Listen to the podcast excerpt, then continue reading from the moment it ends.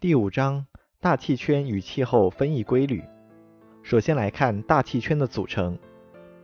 大气的成分，大气是多种气体、固体微粒和液体微粒组成的混合物。固体杂质和水汽之外的混合气体及干结空气，主要是由氮气、氧气及稀有气体组成的。根据大气各组成成分的浓度。将大气的所有成分分为三大类：一、主要成分。地球表面的干结大气主要由氮、氧、氩等气体组成，氮气、氧气和氩约占整个大气总体积的百分之九十九点九六，其他气体含量极少，与各组成成分在大气中平均滞留期的长短有关。滞留期指物质在大气中留存的时间。滞留期短的物质生成后，由于远距离运送过程中的消失，故在原地附近密集。二、滞留期长的物质由于大气运动充分被混合，在大气中分布均匀。二是微量成分，微量成分主要是二氧化碳、水汽、甲烷、一氧化二碳、一氧化二氮、二氧化硫、一氧化碳。氢气、氨气和惰性气体氦、氖、氪等。三是衡量成分，衡量成分主要是硫化氢、非甲烷类钾、臭氧、二氧化氮、一氧化氮、过氧化氢等。下面我们来看几种重要的微量和衡量成分的功能和作用。首先来看二氧化碳。二氧化碳主要来自火山喷发、动植物的呼吸以及人类活动等。二氧化碳对大气辐射收支的影响主要表现在：一、二氧化碳的增加导致平流层放射更多的长波辐射，引起平流层的冷却；二、二氧化碳吸收更多的地面长波辐射，一部分能量又重新辐射回地面。引起对流层和地面温度的升高。下面来看臭氧。臭氧主要是氧分子在太阳辐射下，通过光化学作用分解为氧原子后，与氧分子结合而成的。臭氧的功能是，臭氧能够强烈的吸收太阳紫外辐射，使大气温度升高。在大气温度的垂直结构上，平流层形成了暖区。二、臭氧使地面上的生物能够免受过多的太阳紫外辐射的伤害。穿透大气层到达地面的少量紫外辐射，对人类和大部分的地球表面生物是有益的，对生物圈起保护作用。三、臭氧能够强烈的吸收波长为零点九六纳米附近的红外辐射，是重要的温室气体。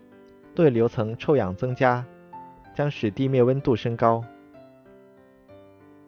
四、臭氧层具有强氧化能力，在对流层大气化学过程中起重要作用。当其浓度增高时，会对人体的健康造成不利影响。下面来看南极臭氧洞。南极臭氧洞指的是南极春天，也就是每年的十月，南极大陆上空气柱臭氧总量急剧下降。形成一个面积与极地漩涡相当的气柱臭氧总量很低的地区。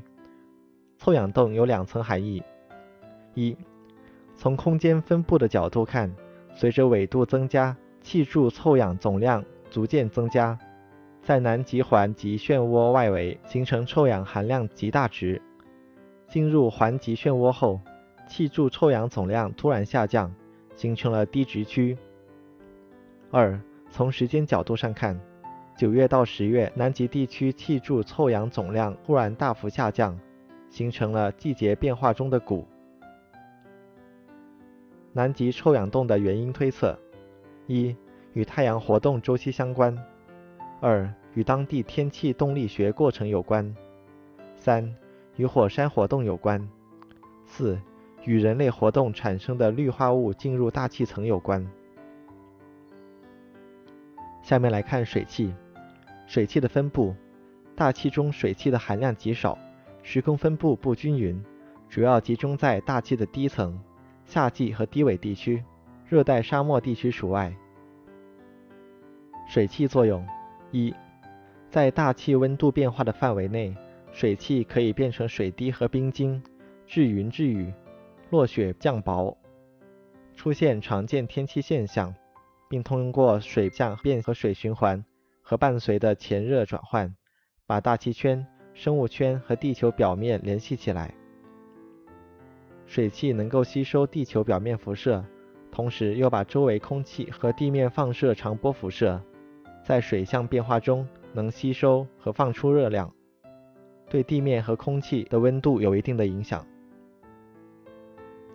下面来看污染气体。污染气体是由工业对废气不加以回收利用，导致空气中有害的气体增加。主要有二氧化硫、一氧化碳、氟化氢、氨等，严重危害人类健康和生存环境。气溶胶，大气气溶胶是大气中均匀分布的相当数量的固体微粒和液体微粒所构成的稳定混合物。气溶胶的产生，除了火山爆发、森林火灾、植物花粉传播等自然原因外，更重要的是人类活动造成的气溶胶产生的人为原因有：一、化石燃料的燃烧，大量化石燃料燃烧，在向大气中释放大量二氧化碳的同时，也释放出大量的硫化物，造成对流层人为硫酸盐气溶胶的增加。二、生物体的燃烧，生物体的燃烧是对流层气溶胶增加的重要来源。对流层气溶胶的气候效应取决于它们的浓度、化学组成、光学特性以及它们的时空变化。下面来看气溶胶的影响。气溶胶主要集中在大气底层，成为水汽的凝结核，对云、雾、降水等形成起重要作用。对天气和气候的影响有：降低大气透明度。削弱到达地面的太阳辐射，降低大气温度。对地面的影响是削弱了地面的长波辐射，对地面起一定的保温作用。气溶胶对天气和气候的影响随着浓度的变化而不同。首先来看对天气的影响，浓度较弱的气溶胶使大气层结朝不稳定方向发展，易产生云雨天气。浓度强的气溶胶。在夜间使大气朝不稳定方向发展，在白天使大气朝稳定方向发展。对气候的影响，当气溶胶浓度较弱时，一年四季气溶胶都相当于一个冷源；在浓度较强时，在冬季相当于冷源，在夏季相当于热源。气溶胶的气候效应：一、直接效应。直接效应是通过散射和吸收改变大气中的长波、短波辐射传输特征。二、间接效应。间接效应是改变液态水、云的微结构及其光学特征，如增加云中的水滴密度，使平均半径变小，增加云的反照率和吸收率等。下面来看。几种重要的微量和恒量成分的时空变化：一、随高度的变化。二氧化碳，大气中的二氧化碳集中在大气圈的底部，从地面到二十千米的高度。一、天然源。天然源主要是海洋脱气、甲烷转化、生物过程、岩石的风化和沉积，比如火山喷发、动植物的呼吸。和有机物的腐烂、燃烧等。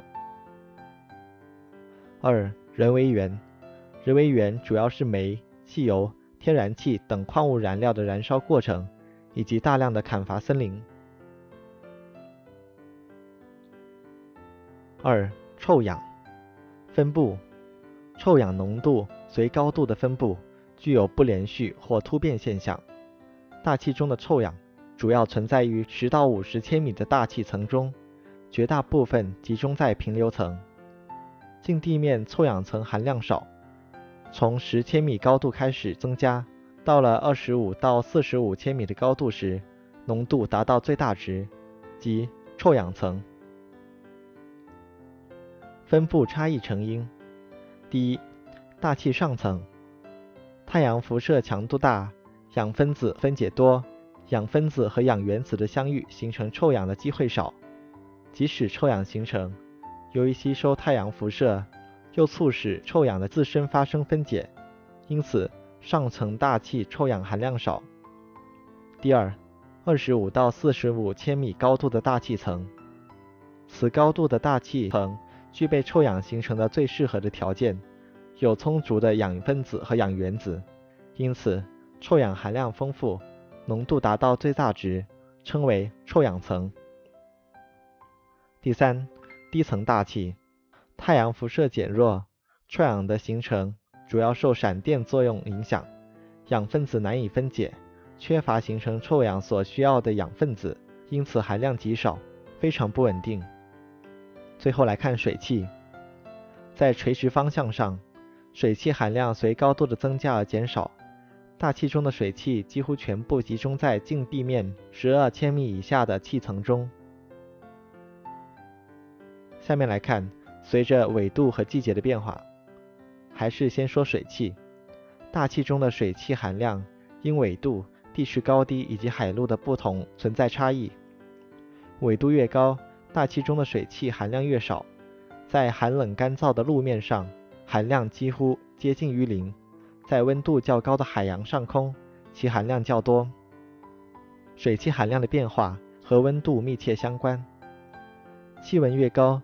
大气从地面获得的水汽越多，夏季和低纬度地区大气中水汽含量多，热带沙漠地区除外。冬季和高纬地区水汽含量少。臭氧，从纬度看，臭氧总量的极小值在赤道附近，极大值在南北纬六十度附近。从季节看，春季出现极大值，秋季出现极小值。以北半球为例，臭氧春季含量多，秋季最少。二氧化碳，底层大气中二氧化碳的含量一般夏季较少，冬季较多。城市较多，农村较少。就纬度分布而言，赤道地区最大，极地最小。下面来看大气圈的结构，垂直变化特征。一由于地球引力的作用，大气密度随高度的增加逐渐减小，大气质点主要集中在大气圈底部。二、大气的各种成分随高度的变化而变化。在着重考虑大气的组成物质时，把以三十五千米为中心的臭氧层含量最多的气层称为臭氧层，把大约七十千米以上离子浓度开始增大的气层。称为电离层。三，从地面到高空，不仅大气的密度成分不同，大气的温度也存在着明显的变化。地球大气在垂直方向上形成三个相对的暖层和两个相对的冷层。一，相对暖层，三个相对的暖层分别出现在近地面层、三十到六十千米以及一百千米以上的气层。二、相对冷层，两个相对冷层分别出现在十到三十千米和六十到一百千米的高度上。下面来看垂直分层。根据气温从地面到高空垂直方向的分布，大气层可分为：一、对流层。对流层是大气的最底层，是受地面影响最大、最直接的圈层。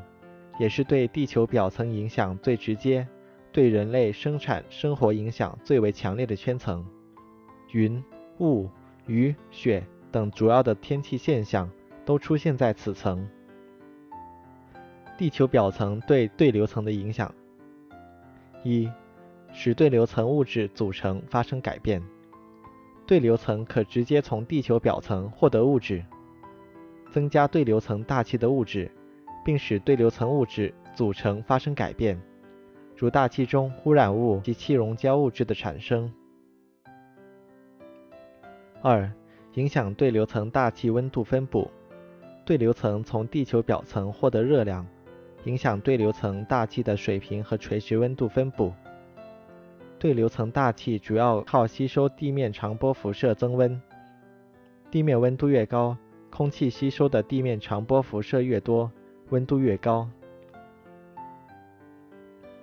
对流层对地球表层的影响：一、对流层大气的垂直运动和水平运动，可将地面不同地区的热量和水分在全球范围内进行重新分配，对地面形态的形成、植物的生长、河川的径流、土壤的形成等具有直接的作用。二、地球上的人类及绝大多数的动物都生活在对流层大气中。大气环境的质量直接影响着生物的生存及人类的生产和活动。对流层的主要特征：一、一般情况下，气温随高度升高而降低。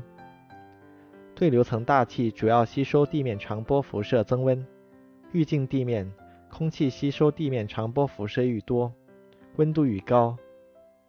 温度随高度的升高逐渐降低。降低的幅度为平均高度每升高一百米，气温降低零点六五度。空气的对流运动显著，对流层距离地面越近，受地面热力作用影响，产生强烈的对流运动。由于地面不同纬度、不同季节受热不均，因此对流作用的强弱，随着纬度和季节的不同有明显的变化。三。天气现象复杂多变，对流层集中了大部分大气质量和几乎全部的水汽，水汽随空中的对流、湍流运动和气温的垂直变化，产生一系列物理过程，形成复杂的天气现象。大气中的天气现象主要发生于此。下面来看平流层，从对流层顶以上五十到五十五千米的高度。平流层气温基本上不受地面影响，随着高度的升高，气温起初不变或略有上升。大约到三十千米以上时，臭氧的存在及强烈的太阳辐射作用，温度随高度的增加升高加快。平流层内气流平稳，以水平运动为主，垂直混合作用微弱，水汽含量极少，几乎没有任何天气现象产生。稳定的气流以及极佳的透明度，非常适合飞机的空中飞行。三、中间层，自平流层顶到八十到八十五千米的高度，气温随高度的升高而迅速下降，有强烈的垂直运动。四、暖层，自中间层顶到八百千米高空，大气物质主要是氧原子。强烈吸收波长小于零点一七五纳米的太阳紫外线辐射，因此气温随高度增加而迅速升高。暖层的大气密度很小，且处于高度电离状态，因此该层又被称为电离层。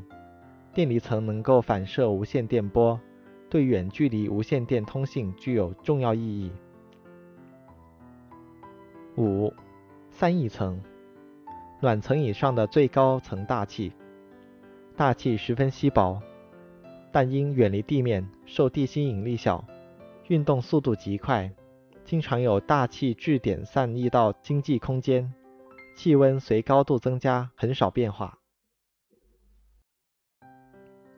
下面来看水平分异与季节变化。水平分异，对流层的厚度在不同地点是不同的。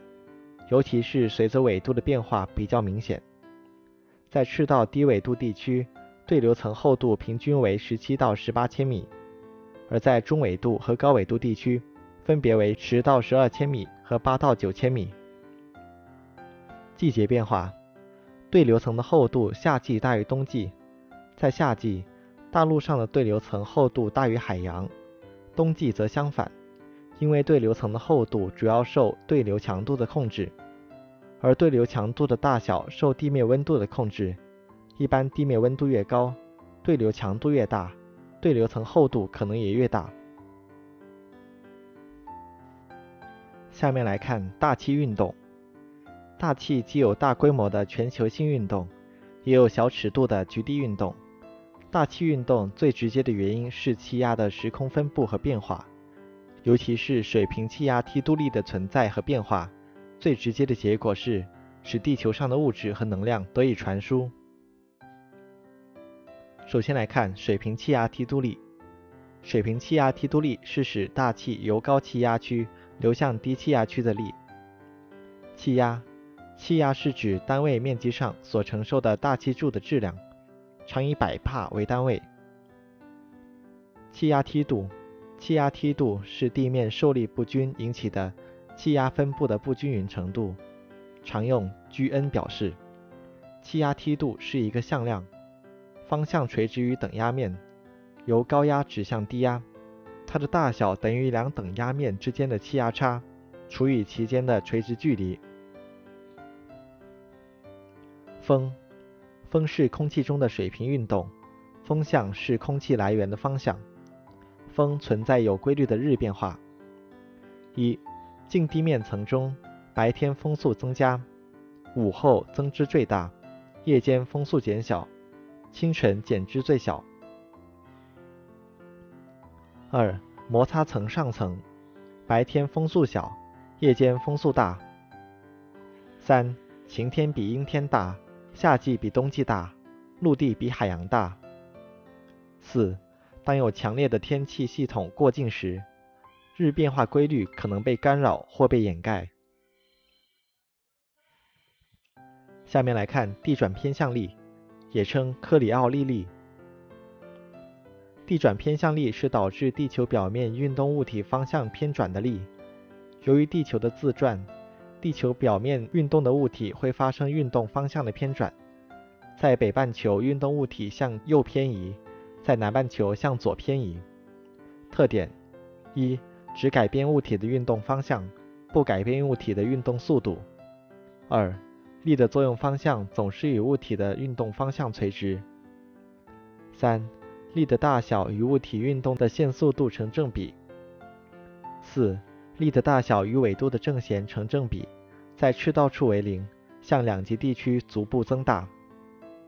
影响：地转偏向力导致大气运动方向的变化，从而导致了地转风、气旋、反气旋。二、导致河流、洋流、潮流运动轨迹的偏移，引起北半球河流右岸侵蚀，洋流、潮流的向右偏移。下面来看大气的符合和辐散。大气的辐散，大气的辐散是大气在气压梯度力的作用下，由高压区流向低压区，在高压中心附近，大气向周围流动。二、大气的符合，大气的符合是在低气压中心附近，大气由周围向中心集中，由于地转偏向力的作用。大气的符合和辐散演变成气旋、反气旋。气旋，气旋是指呈螺旋状向内旋转运动的大气；反气旋是指呈螺旋状向外旋转运动的大气。由于地转偏向力的作用方向在南北半球相反，因此气旋与反气旋在南北半球旋转的方向相反。下面来看大气环流。大气环流是指太阳辐射、地球自转、地面性质和地面摩擦力的共同作用下，大气圈内的空气产生的不同规模的三维运动。一、行星风系。行星风系是发生在行星的总的大气环流的现象。形成过程：在太阳辐射的直接加热作用下。地球高纬度之间形成由赤道向两极的温度梯度，使低纬赤道地区的大气不断增温而膨胀上升，极地大气因不断冷却而收缩下降。二、为保持静力平衡，上层大气必然出现向极地的气压梯度，气流从极地流向极地，低压则出现指向赤道的气压梯度，气流由极地流向赤道。三、假设地球表面性质均一，且地球不自转，在赤道和极地之间就形成了一个单一的闭合的直接热力环流圈。四，地球在不停的自转，空气一旦开始运动，地转偏向力就随之发生了作用。当空气由赤道上升流向极地时，开始受地转偏向力的影响小，基本上按气压梯度力方向沿经线移动。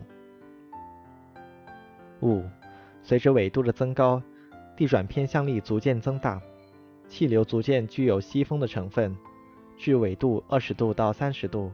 气流方向大致与纬线平行，不再向极地运动。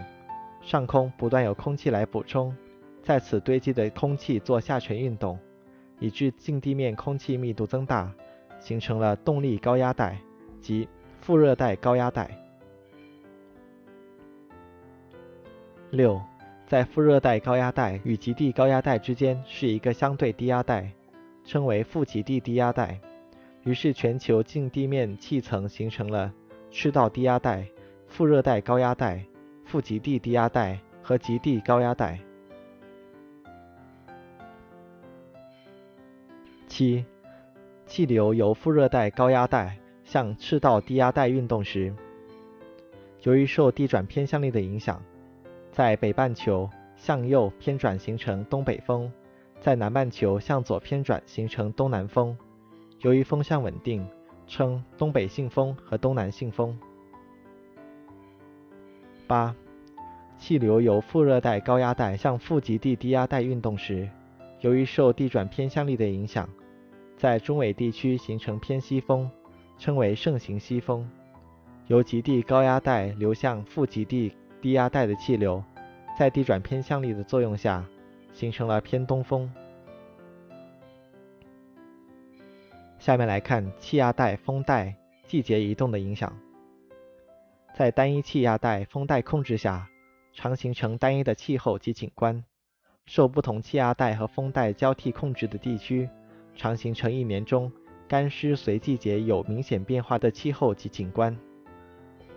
受副热带高压和西风交替控制的地中海沿岸、美国加利福尼亚州沿岸、南非、澳大利亚南端等地。形成了地中海气候。季风，季风是在大范围地区盛行风随季节变化而发生有规律改变的现象。季风的形成与与多种因素有关，最主要的是由于海陆间热力性质的差异造成的，其次是行星风系的季节移动。一。亚洲东部季风气候区的形成。夏季，亚欧大陆强烈受热，近地面形成热低压，北太平洋副热带高压势力增强并扩展，气流从海洋流向陆地，形成了夏季风。冬季，亚欧大陆迅速冷却，近地面形成特别强盛的冷高压，北太平洋上副热带高压逐渐退缩。低压扩展，气流从大陆流向海洋，形成了冬季风。二、亚洲南部季风的形成。夏季，赤道低气压带移到赤道与北纬十度之间，南半球的东南信风越过赤道，偏转为西南季风。冬季，赤道低气压带移到南半球。北半球低纬度地区盛行东北信风。下面来看局地环流。局地环流是由于受局部环境的影响，比如地面受热的不均、地形的起伏以及人类的活动引起的小范围的气流活动，如海陆风、高原季风、山谷风等地方性风系。首先来看海陆风。海陆风是指发生在沿海地区的。白天吹海风，夜间吹陆风，以一日为周期的周期性风系。首先来看海风，沿海地区白天陆地增温快，陆地气温高于海面，近地面空气上升成为低压，近地面气流从海洋流向陆地，形成了海风。而陆风是因为夜间陆地降温快，路面气温低于海面。近地面气流从陆地流向海洋，形成了陆风。海陆风对沿海地区天气和气候的影响。白天，海风携带着海洋水汽输向大陆沿岸，致使沿海地区多雾、多低云，降水量增加，同时调节了沿海地区的温度，使夏季不过于炎热，冬季不过于寒冷。下面来看高原季风。高原季风是由于高原与周围自由大气的热力差异所形成的冬夏季相反的盛行风系，以青藏高原季风最为典型。冬季高原面上出现冷高压，夏季出现热低压。高原季风对环流和气候的影响很大，尤其是在东亚和南亚季风区。高原形成的强季风环流。破坏了低纬行星风系，冬季出现了与哈德莱环流相一致的经圈环流，夏季则出现了与哈德莱环流相反的经圈环流及季风环流。在冬夏不同季节，高原季风环流的方向与东亚地区因海陆热力性质差异所形成的季风的方向完全一致，两者叠加使东亚地区的季风势力特别强盛，厚度特别大。下面来看山谷风。山谷风是白天由谷地吹向山坡，夜间从山坡吹向谷地，以一日为周期的周期性风系。白天，山坡上的空气比同高度的自由大气增温强烈，空气从谷地沿坡向上爬升，形成了谷风。夜间，由于山坡辐射冷却，冷空气沿坡下滑，从山坡流入谷地。形成了山峰。下面来看焚风。空气越过山顶后，空气沿坡下沉降温，水汽含量大为减少。按照干觉热递减率下沉压缩升温。由于干觉热温度变化率比湿觉热温度变化率大，过山后的空气温度比山前同高度上空气的温度高，湿度小。形成沿着背风坡向下吹的既热又干的风，称为焚风。最后来看城市热岛和城市风。城市热岛即城市的温度一般要高于周围的郊区和农村，犹如一个温暖的岛屿。这主要是城市上空通过乱流扩散从暖的建筑得到显热，并且吸收城市表面和污染层放出的长波辐射的结果。城市风，即由于城市热岛的存在，当大气环流较为微弱时，引起空气在城市地区上升，郊区下降，在城市和郊区之间形成的小型热力环流。